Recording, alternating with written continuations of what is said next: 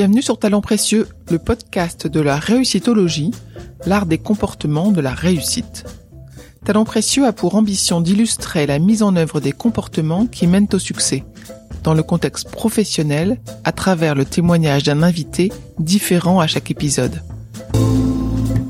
Je suis Perrine Corvézier, avec Amélie Dag, mon associée, que vous entendrez sur d'autres épisodes, nous avons fondé Human Learning Expedition, le cabinet de conseil et de coaching qui produit ce podcast. Abonnez-vous à Talent Précieux pour être prévenu des nouveaux épisodes. Si vous nous écoutez sur Apple Podcast, notez la chaîne avec 5 étoiles pour permettre à d'autres auditeurs de la découvrir. Et n'hésitez pas à parler Talent Précieux autour de vous, sur les réseaux sociaux et dans la vraie vie. Vous pouvez suivre Human Learning Expedition et Talents Précieux sur Instagram, sur Facebook, sur LinkedIn et sur Twitter. Place maintenant à l'invité de cet épisode.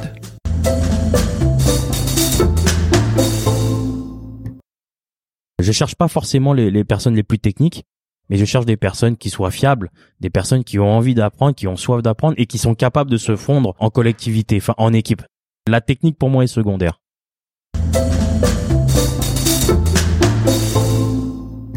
Tommy Gousset avait le sentiment d'être en seconde catégorie. Il dit même qu'il n'avait pas de talent. Il s'est lancé à 23 ans, presque par hasard, dans un parcours de cuisinier, s'est formé dans des restaurants triplement étoilés. Aujourd'hui, à moins de 40 ans, il accueille le micro de talent précieux chez Tommy Co, l'un de ces trois restaurants parisiens qui viennent recevoir une étoile Michelin. Vous l'entendrez raconter son parcours, citer les grands chefs qui ont cru en lui, aborder les décisions qu'il a prises pour aller au bout de sa formation. Il raconte en quoi ses origines cambodgiennes lui ont donné envie de se dépasser et de prendre sa revanche. Il parle de la réussite de ses restaurants qui ont tous une signature commune, Anko. C'est en référence à sa femme Constance qui l'accompagne et au collectif de ses équipes. Ses collaborateurs à qui il accorde une confiance qu'il attend être réciproque qu'il fédère avec des choix radicaux, comme la fermeture de ses établissements le week-end, qu'il accompagne avec une grande humanité pour les faire grandir. Tommy propose une cuisine accessible, basée sur le partage. Vous retrouverez les mêmes ingrédients dans cette conversation enregistrée. Bonne écoute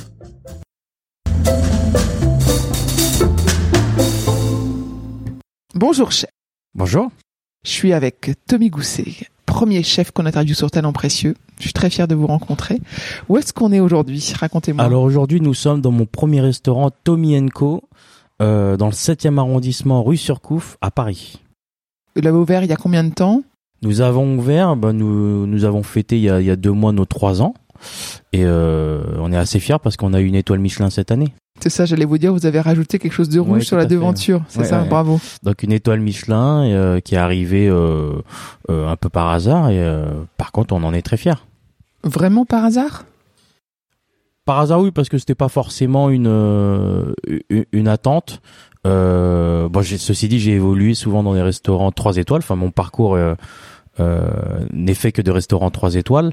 Euh, donc, du coup, on a on a cette rigueur, on a cette cette euh, cette envie non, mais on avait cette rigueur, cette qualité de vouloir bien faire les bons produits. Et du coup, ça a arrivé, donc ça récompense sur tout le travail. Donc, c'était pas vraiment voulu, mais c'est vrai qu'on on est très fiers et très content de l'avoir reçu. C'est-à-dire que vous ne saviez pas qu'il y avait euh, quelqu'un qui était passé pour goûter et qui allait euh, vous noter?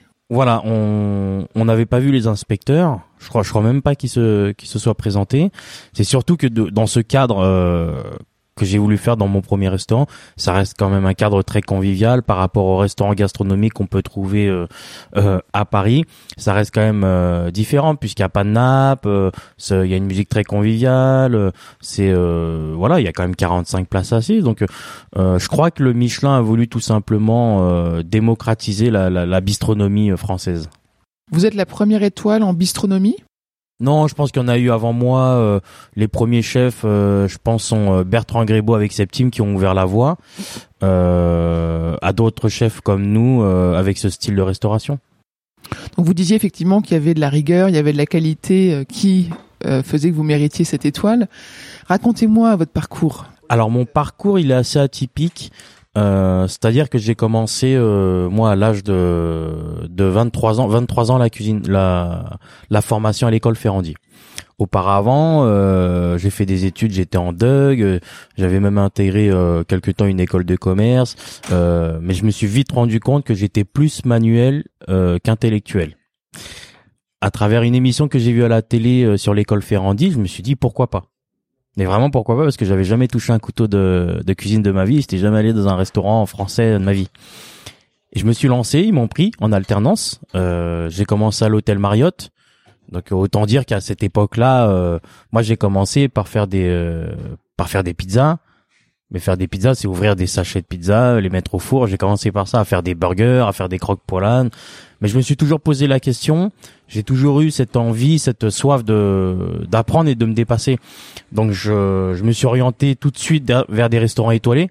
Donc le premier c'était le Warwick, c'était sur les Champs-Élysées, une étoile Michelin avec le chef Franck Charpentier qui m'a tout de suite fait découvrir la cuisine moderne. Et euh, donc j'y suis resté un an et demi. ensuite, toujours dans cette quête de, de travail et de dépassement de soi, euh, j'ai voulu me, me confronter au, au plus grand restaurant, les trois étoiles. Donc je suis allé au Taïwan. Mais ça, vous avez eu le choix? C'est vous qui avez été voir euh, vos professeurs en disant euh, je veux aller là-bas? Comment ça se passe euh? Non, c'était vraiment une. je me suis toujours posé la question. Vous savez, je suis d'origine, je suis né en France, hein, bien sûr. Je suis d'origine cambodgienne. J'ai toujours eu ce sentiment de. c'est très personnel, hein, que moi, que moi, j'avais moins la possibilité que les autres, de par ma de par ma ma ma, ma culture, donc j'ai choisi une profession, la gastronomie française j'étais pas prédestiné à ça. J'étais pas prédestiné. J'étais pas. On me voyait pas réussir dedans. Donc cette envie, de, cette envie de se dépasser, de prouver, de prouver à moi-même, de prouver aux autres que euh, on peut venir d'un, d'un, de n'importe quel milieu, mais finalement à force de, de travail, on peut réussir. C'était surtout cette quête. Et vous aviez en tête que vous aviez envie d'aller vers euh, quelque chose d'excellent. Euh... Bah c'était surtout, c'était surtout euh, un pari quoi. Je me dis mais c'était surtout de me dire à l'époque pourquoi les autres peuvent le faire, pourquoi pas moi? C'était ça. Sans sans trop savoir, hein. sans je connaissais vraiment pas trop le mais c'était c'était cette quête là, pourquoi les autres pourraient y arriver, pourquoi pas moi? Moi je encore une fois, c'était dans cette quête de de dépassement de soi. Donc trois étoiles, le Taïwan très difficile. Euh, deux ans avec le chef Alain Solivresse, euh, l'armée, l'organisation. Carrément l'armée. Très dur, ouais, très très dur. Mais j'ai appris, euh, on apprend, on, apprend même dans la difficulté, on apprend. Donc, Vous avez failli renoncer ou quand même pas? Oui, oui, j'ai, enfin, je, je, paradoxalement, c'était pas, j'étais pas prédestiné, je savais pas euh, où j'allais, mais je voulais quand même aller au bout. J'aime bien aller au bout de, déjà tout simplement des choses. Donc j'ai fait deux ans. Deux ans, c'est déjà énorme. On avait trois étoiles Michelin à l'époque, vraiment c'était euh, très dur. J'ai voulu quand même continuer dans cette folie, euh, je suis allé au Meurice avec Yannick Aleno. Trois étoiles Michelin, deux étoiles Michelin à l'époque. On a on, on, a gagné la troisième étoile. Donc euh, là, on travaille vraiment avec des très bons professionnels. C'est dans un cadre hôtelier, euh, haut de gamme, palace. Euh, il y a plus de 80 cuisiniers. On, on touche que les meilleurs produits. On sélectionne les meilleurs produits. Donc cette expérience-là m'a énormément appris. On bosse qu'avec les meilleurs. Donc pendant quatre ans, j'ai gravi tous les échelons. J'ai commencé euh, du garde-manger aux entrées, au garde-manger chaud, aux, aux, garnitures poisson, garnitures viande, en tant que demi-chef de partie euh, à l'aide du chef de partie, ensuite le euh, au poisson, à la cuisson des poissons, cuisson des viandes. Pendant quatre ans très difficile aussi. Alors là, vous avez fait plein de postes différents. Voilà. Comment ça se passe? Comment vous passez d'un poste à l'autre? Est-ce que c'est déjà prévu de toute façon que vous allez faire un circuit ou est-ce que c'est vous qui vous intéressez au poste d'à côté et puis un jour on vous dit tiens bah remplace un tel euh? De toute manière, c'est tellement dur de rester euh, deux, trois ans, quatre ans dans ce genre d'établissement qu'à un moment donné, on est obligé de nous changer de poste. Soit on part, soit on change de poste, on nous fait évoluer. En l'occurrence, à l'époque, c'était, je pense qu'on nos, nos, responsables euh, appliquaient la méritocratie. Donc plus tu restes, plus, plus ils te font évoluer. Moi j'avais quand même, j'étais resté très longtemps, quatre ans dans un trois étoiles, c'est c'est énorme. Ils m'ont fait évoluer juste effectivement jusqu'à un poste euh, un poste clé dans un restaurant à trois étoiles et je crois que j'étais sans doute euh, l'un des premiers de de, de de mon style quoi, c'est-à-dire euh, d'origine cambodgienne à évoluer comme ça dans un dans un poste clé dans un trois étoiles. Est-ce que vous avez euh, des intermédiaires entre le grand chef euh, qui récolte les trois étoiles et vous dans ces Ouais, il y a, bah, y, a, y, a, y, a le il y a son chef de cuisine, euh, il y a les sous-chefs qui sont eux sont les intermédiaires mais c'est vrai qu'à l'époque c'est pas c'était pas comme aujourd'hui où la où la cuisine haut de gamme ou classique ou bistronomique euh, est autant médiatisée à l'époque donc du coup elle n'était c'était beaucoup plus simple le rapport était beaucoup plus proche à, je pense avec les chefs donc on avait un rapport direct avec le chef et euh, il voit il voit il, il, savait apercevoir en tout cas la valeur des personnes qui restaient sur du long terme, qui étaient rigoureuses, sérieuses. C'était les, les, je pense, les qualités que j'avais. J'étais, j'avais pas forcément de talent. J'étais même peut-être pas le meilleur et peut-être même le plus mauvais, mais j'étais, j'étais, j'étais quand même sérieux, jamais malade et j'avais envie d'aller au bout. Déjà, j'avais, pour moi, c'était déjà des, qualités. Euh, donc quatre ans le Meurice, euh, j'ai voulu euh, m'ouvrir l'esprit. Euh, je suis parti, j'ai eu l'opportunité de partir à New York chez Daniel Boulud et ça, vous parliez anglais, par exemple? Non, euh, anglais euh, niveau scolaire. Mais c'était un challenge. C'était pour encore une fois toujours dans ce euh, dans cette idée de dépassement de soi, de voir ce qui peut se passer ailleurs, de se dire bah voilà, il faut il faut avancer. Euh. donc ça s'est préparé longtemps à l'avance, ce changement de vie? Long, oui, longtemps à l'avance parce que ma mère était pas d'accord. Euh, moi, ma mère est issue de d'une génération qui ont quitté, euh, qui a quitté son pays pendant la guerre.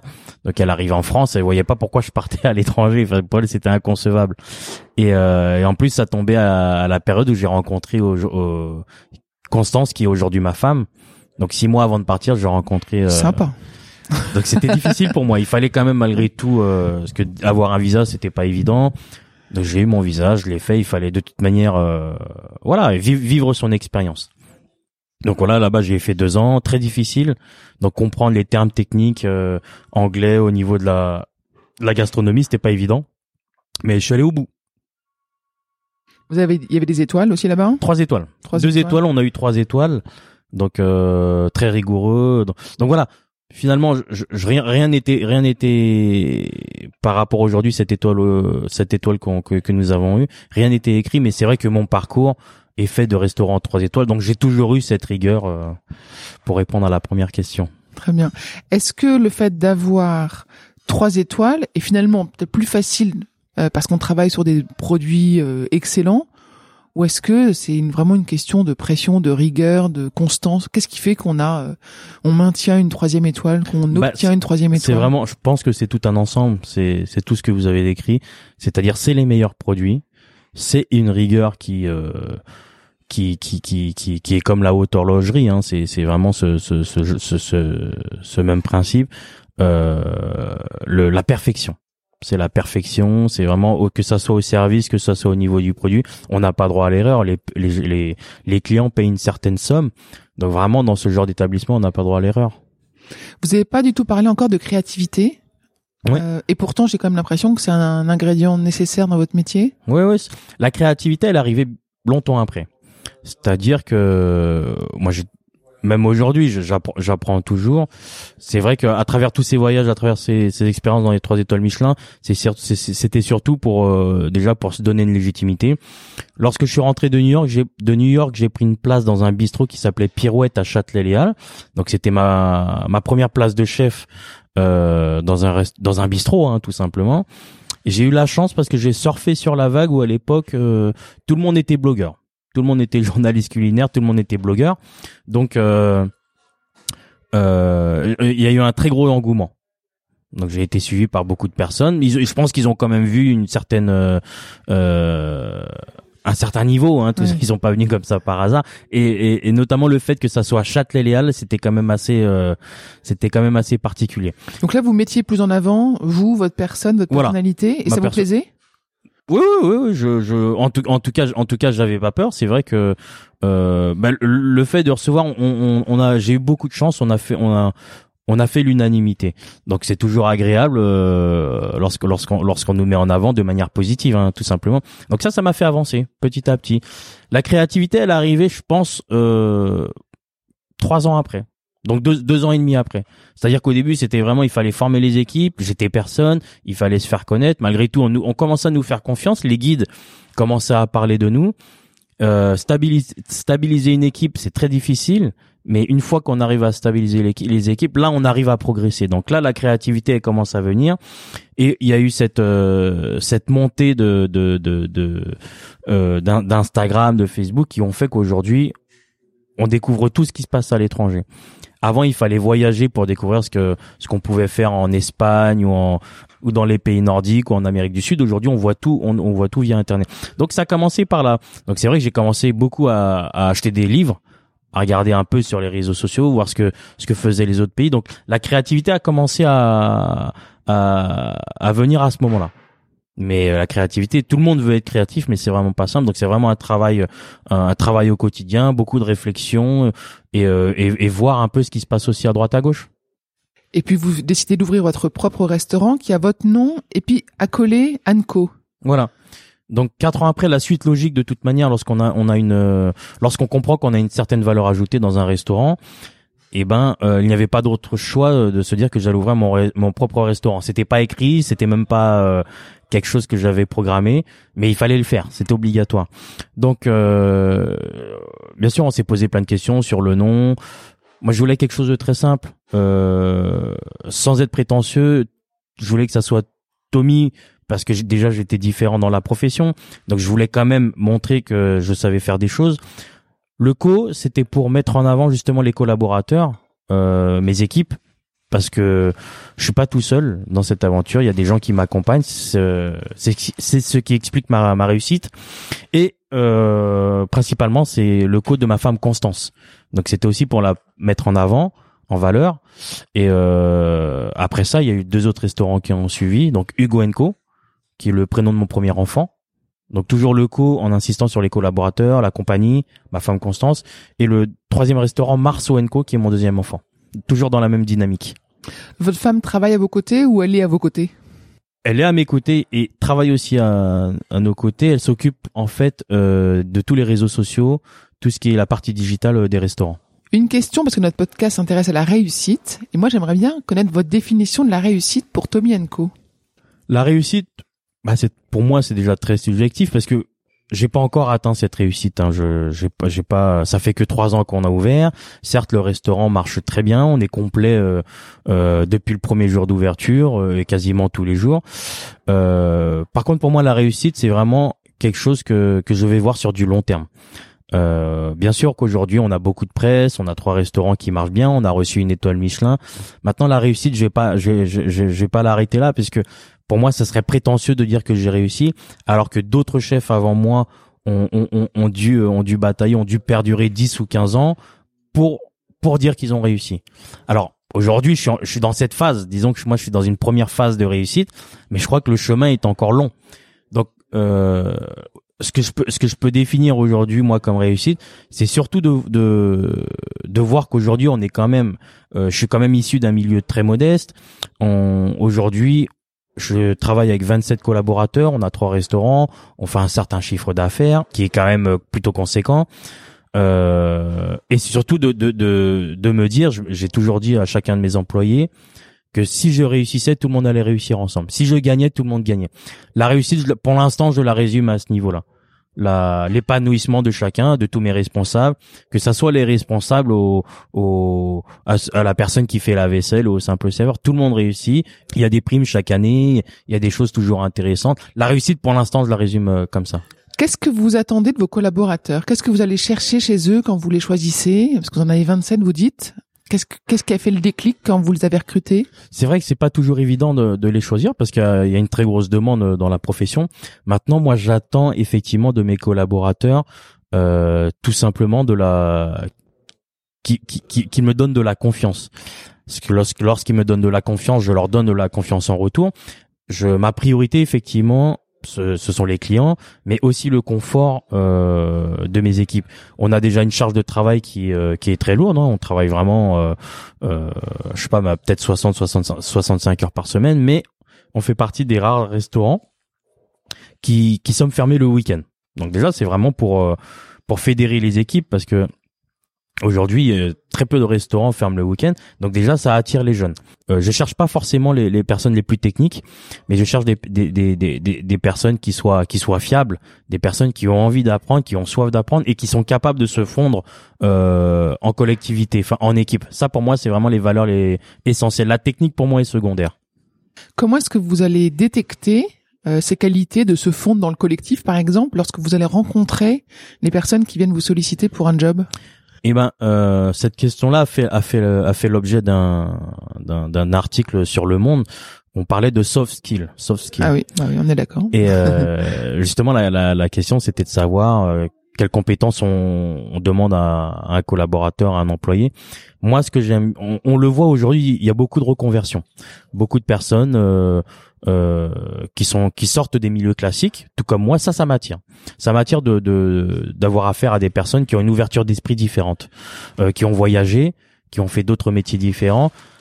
Tout, tout, tout simplement comme moi, euh, ça m'a permis d'avoir une ouverture d'esprit, ça m'a permis d'avoir une certaine maturité et euh, d'avoir une autre sensibilité. Ça, je pense que c'est important. Donc bien sûr, lorsqu'il y a des jeunes de, 18 ans euh, qui vont venir, qui vont sortir de l'école, je les prends quand même. Hein. Mais c'est vrai qu'il y a de plus en plus, de par mon parcours, les gens le lisent de toute manière à travers les articles. Et ben j'attire quand même ces personnes-là qui ont un cursus différent, qui qui reprennent la cuisine à 30 ans, à 39 ans, des stages. Je reçois des stagiaires qui vont faire 4 mois, qui des anciens ingénieurs, il y en a de plus en plus entre 25 et, et 30 ans et 35 ans et 39 ans. Ça, ça m'intéresse. Vous avez des femmes dans vos équipes? Il y a ma chef euh, Naoko qui est chef chez Hugo qui euh, qui est très courageuse, qui, qui, qui est ma pâtissière aussi, et euh, une femme chez euh, dans le restaurant Mars Co.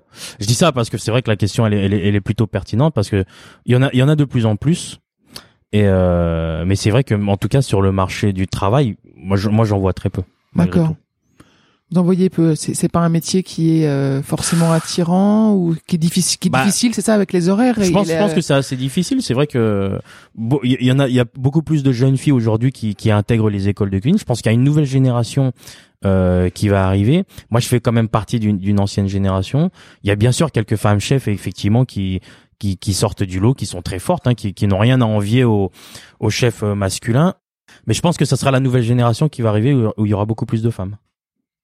Est-ce que vous pourriez nous raconter l'épisode de votre vie professionnelle dont vous êtes le plus fier? Je pense qu'on va parler de si on parle de réussite, c'est euh, bien sûr il y a l'ouverture des, trois restaurants en trois ans, donc c'est euh, c'est très court, c'est euh, on, peut voir ça comme une réussite, mais finalement je l'ai fait sans trop me poser des questions et pour moi c'était tout naturel. C'était encore une fois dans cette envie de dépassement de soi et d'aller encore plus loin et de prouver tout simplement que je pouvais faire euh, aussi bien ou peut-être mieux que les autres. Mais ceci dit, c'était pas encore le, le la réussite euh, ultime quoi. Je crois que quand même le l'arrivée de l'étoile Michelin, même si elle était inattendue, euh, peut-être qu'au fond de moi, c'était c'était ça faisait partie d'un d'un objectif, un objectif de réussite, parce que je je, suis conscient que je suis je suis, je suis français, hein, mais en chef d'origine cambodgienne, mais il y en a, il y en a, il y en a, il y a personne en fait. Euh, je, je suis le premier. Donc ça, c'est quand même une fierté. Ça, je crois que je, je, je vois ça vraiment comme une, j'ai accompli. C'est vraiment une, une, une, première étape, une autre étape de la réussite en tout cas. Comment est-ce que vos gènes cambodgiens s'expriment aujourd'hui? En tout cas, pas à travers ma cuisine. D'accord. Euh, parce que mon mon, mon mon, mon éducation, ma formation euh, est 100% euh, française. Hein. Mais c'est vrai que c'est c'est par respect, c'est marrant que vous me posez la question parce que j'en parlais ce week-end avec ma maman. C'est surtout par rapport au, au respect de l'histoire de mes parents qui fait qu'aujourd'hui je veuille me dépasser. Je sais pas si, si, si c'est facile à comprendre, mais je, je me suis toujours dit que si je comprenais l'histoire de mes parents, si j'avais un respect profond pour ce que mes parents ont fait pour notre éducation, eh ben il, il, il, fallait je pouvais pas rester euh, enfin je dis je dis ça parce qu'on a on était euh, on a on a on a vécu euh, très simplement mais vraiment plutôt plutôt pas avec pas d'argent que beaucoup d'argent quoi. Et c'est à dire que en, en ayant conscience de ce genre de, de, de choses je pouvais pas me dire, mais moi, par respect pour mes parents et pour les enfants que j'ai, je peux pas leur donner. Euh, il, fallait que je leur donne plus. Il fallait que je me dépasse. J'ai l'histoire de mes de mes parents est, est ancrée dans dans mes pensées. Je connais pas tous les détails, mais c'est ancré. Les grandes lignes sont ancrées dans. C'est ce qui m'a permis de me dépasser aujourd'hui. Vous leur devez ça je, je, leur je leur dois tout paradoxalement euh, euh, je leur dois tout parce que bah ma, ma mère n'a jamais travaillé mon père a toujours eu de travail euh, parce qu'ils ont élevé sept enfants quand même ma mère a compensé euh, le, fait de, de, de, partir de son pays. Euh, bah, elle a quitté, elle a, elle a, elle a perdu ou quitté toute sa famille. Donc elle a compensé le fait de faire cet enfant voyez, donc c'était pas évident. Hein. C'était pour eux, c'était pas évident. Donc oui, euh, paradoxalement, et enfin, il y a même pas de paradoxe, mais je, je, crois que je leur dois beaucoup de choses, je leur dois tout. C'est beau. Ce dépassement de soi, vous avez mis le doigt dessus déjà dans votre enfance euh, ou dans votre adolescence ou étudiant? Je crois assez jeune, assez jeune, puisque euh, encore une fois, il n'y a pas de racisme, c'est pas ça, mais j'ai toujours eu cette impression que des gens comme moi étaient en, en, en seconde catégorie. C'est-à-dire que je me rappelle que, euh, en parlant de l'enfance, c'est un exemple que je prends souvent lorsque je parle à, mes équipes pour leur donner de, de, du courage et de l'envie de travailler. Que, enfin, de par le fait que j'ai commencé moi tard, je me rappelle bien d'une anecdote qui, qui me reste gravée euh, toute ma vie. On était en classe de CM2 et euh, l'exercice à l'époque, euh, la maîtresse nous avait dit oui, alors ce week ce, soir vous allez récupérer les articles de journaux euh, euh, que vos parents auront, auront lus, vous allez découper un article et comme ça on va et vous le coller sur le cahier, on va parler de cet article. Bah tout le monde avait l'air et moi je me suis dit mais euh, mes parents ils ont j'ai jamais vu un journal de ma vie quoi.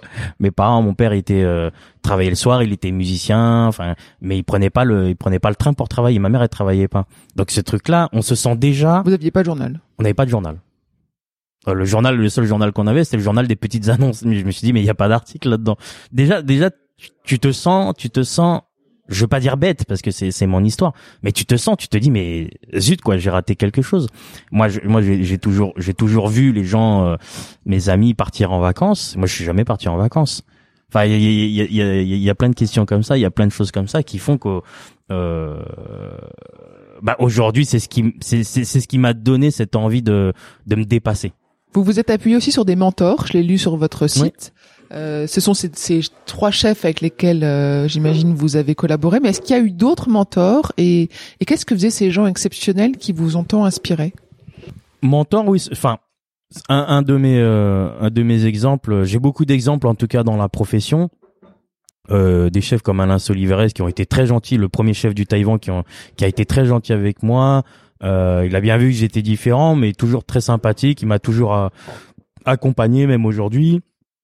Mes exemples, euh, oui, il y a, Yannick Aleno qui, qui, qui, je vais pas le prendre en exemple, lui c'est un très grand chef qui a, qui a vraiment réussi. Mais des chefs plus simples, même des chefs comme euh, Yves Candebord, comme Christian Echtebès, comme Julien Duboué, euh, qui réussissent, qui sont très forts à leur niveau, qui, qui seulement à force de travail euh, ont, ont, atteint la réussite parce qu'aujourd'hui on est on est très vite médiatisé.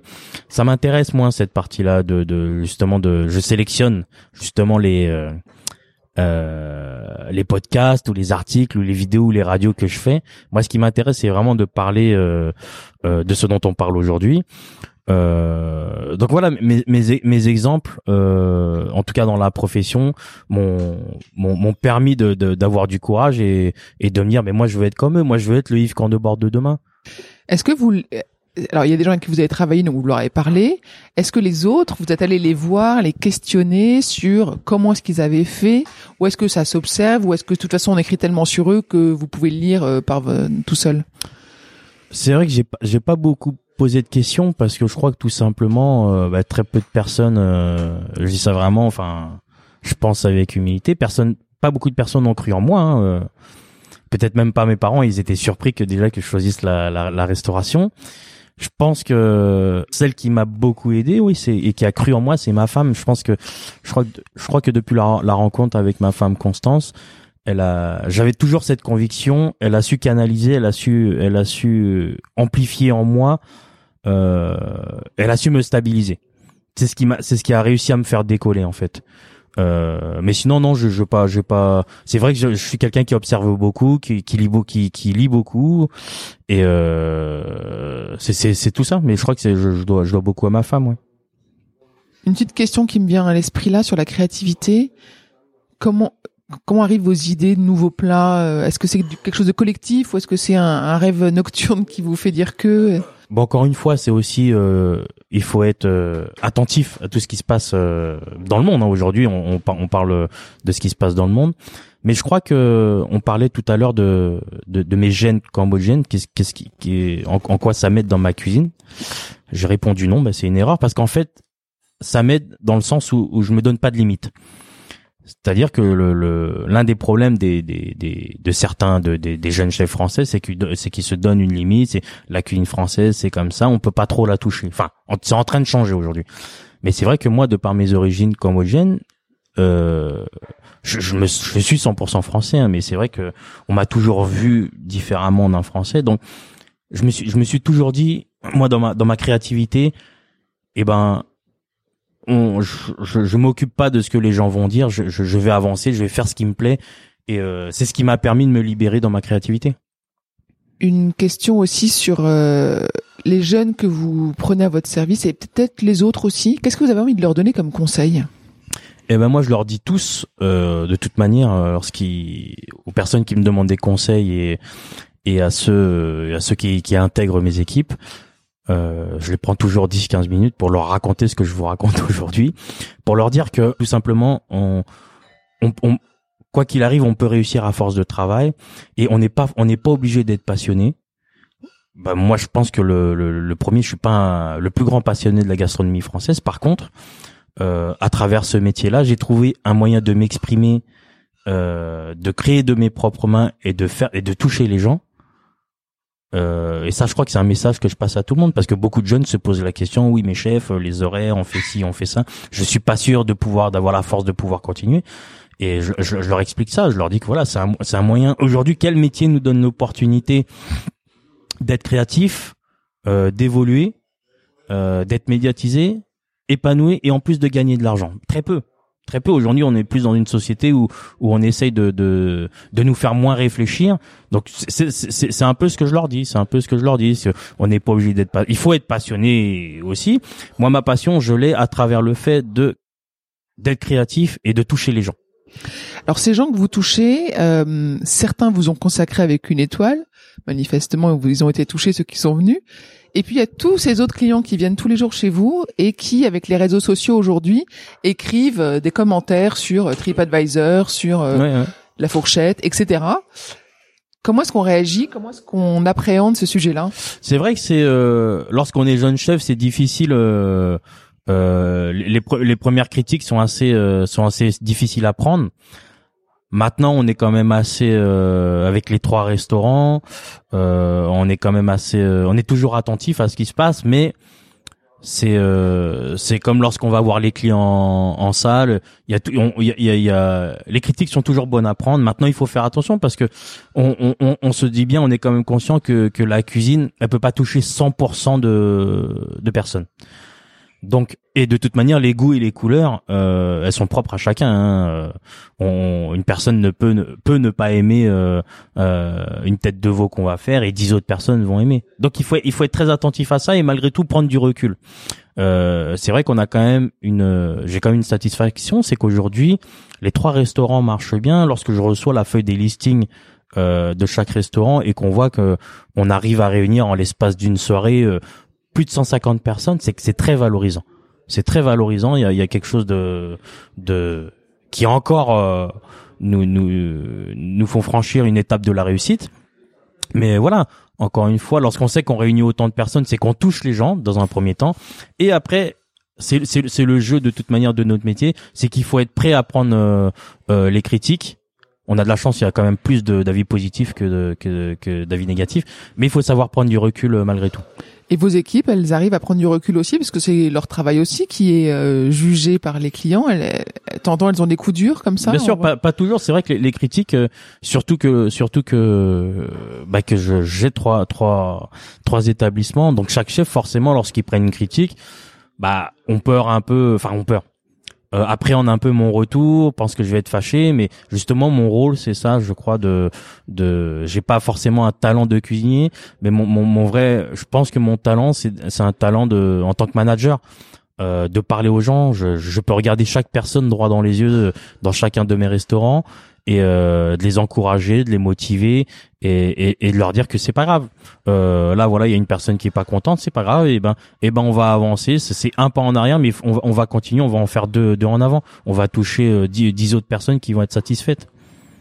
Euh, Est-ce que vous avez le temps quand même de vous ressourcer, vous reposer euh, de temps en temps? C'est vrai que ce, le fait de fermer le week-end, euh, c'est aussi bien pour les équipes que pour moi parce que j'ai quand même euh, ma femme et mes deux enfants qui ont qui restent malgré tout ma priorité dans ma vie. Donc euh, le, le week-end je le consacre exclusivement à ma famille, ouais. Oui, donc par rapport au à, à, à d'autres chefs de cuisine bien plus investis et plus passionnés que moi, oui, moi je j'ai du temps pour pour pour moi et ma famille, oui.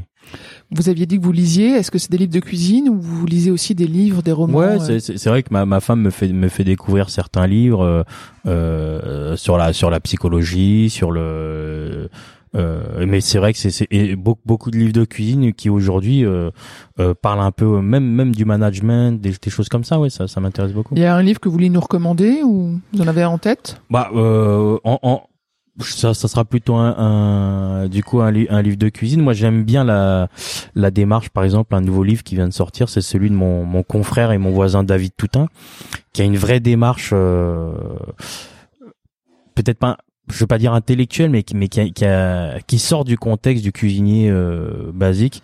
Et euh, je crois que c'est très intéressant. Ouais, ça, ça, il y a, il y a ce, cette, cette notion de naturalité cette notion de donc forcément de, de s'intéresser à la nature, de faire attention à, à, tout ce qui se passe autour de nous. Ouais. Est-ce que vous, à votre tour, vous avez envie d'écrire un livre? Et on, on, j'ai souvent eu des propos écrire euh, enfin je n'ai pas cette prétention d'écrire un livre mais en tout cas j'ai souvent eu des propositions pour euh, pour faire en tout cas des, des, livres de cuisine parce que c'est vrai que on à travers les réseaux sociaux on publie on publie hein, c'est aujourd'hui c'est une phase euh, importante dans les restaurants et euh, on a souvent souligné la qualité de esthétique euh, de mes plats. Et euh, pour l'instant non, puisque je trouve que j'ai pas encore assez, euh, j'ai pas encore assez prouvé. Je pense que je ferai mon mon premier livre lorsque j'aurai estimé avoir euh, avoir réussi. Qu'est-ce qu'on peut vous souhaiter pour votre avenir professionnel, à part peut-être une deuxième, une troisième étoile? Non, non, c'est pas, c'est pas du tout le. On n'a pas ce niveau-là et c'est pas du tout l'objectif de, de toute manière, tout simplement. Et je pense que moi, ce qu'on peut me souhaiter, c'est de, de me voir dans dix ans de de je sais pas si si j'ai cette ambition d'ouvrir d'autres restaurants mais c'est de d'exister. Je j'aimerais bien qu'on me souhaite qu'on me voit encore dans dix ans toujours avec mes restaurants qui qui marchent bien ou d'autres restaurants et euh, d'exister tout simplement de vivre d'exister de pouvoir s'exprimer. Très bien. Bah je vous le souhaite. En tout cas je voulais vous remercier parce qu'on a fait cet entretien dans votre restaurant Tommy Co. Euh, une heure avant le service à peu près. Oui donc avec tout le balai de préparation et j'avoue que je suis assez épatée euh, du calme qui y règne et en même temps je sens le, la pression qui monte euh, dans vos équipes, ça s'affaire de partout. Euh, voilà, je trouve ça très beau, je trouve ça très agréable de faire cet entretien euh, malgré le bruit de fond qu'il peut y avoir pour nos auditeurs. En tout cas, moi j'ai apprécié. Merci beaucoup. Bah, écoutez, euh, merci, merci à vous et je suis très fier de participer à ce podcast. Merci.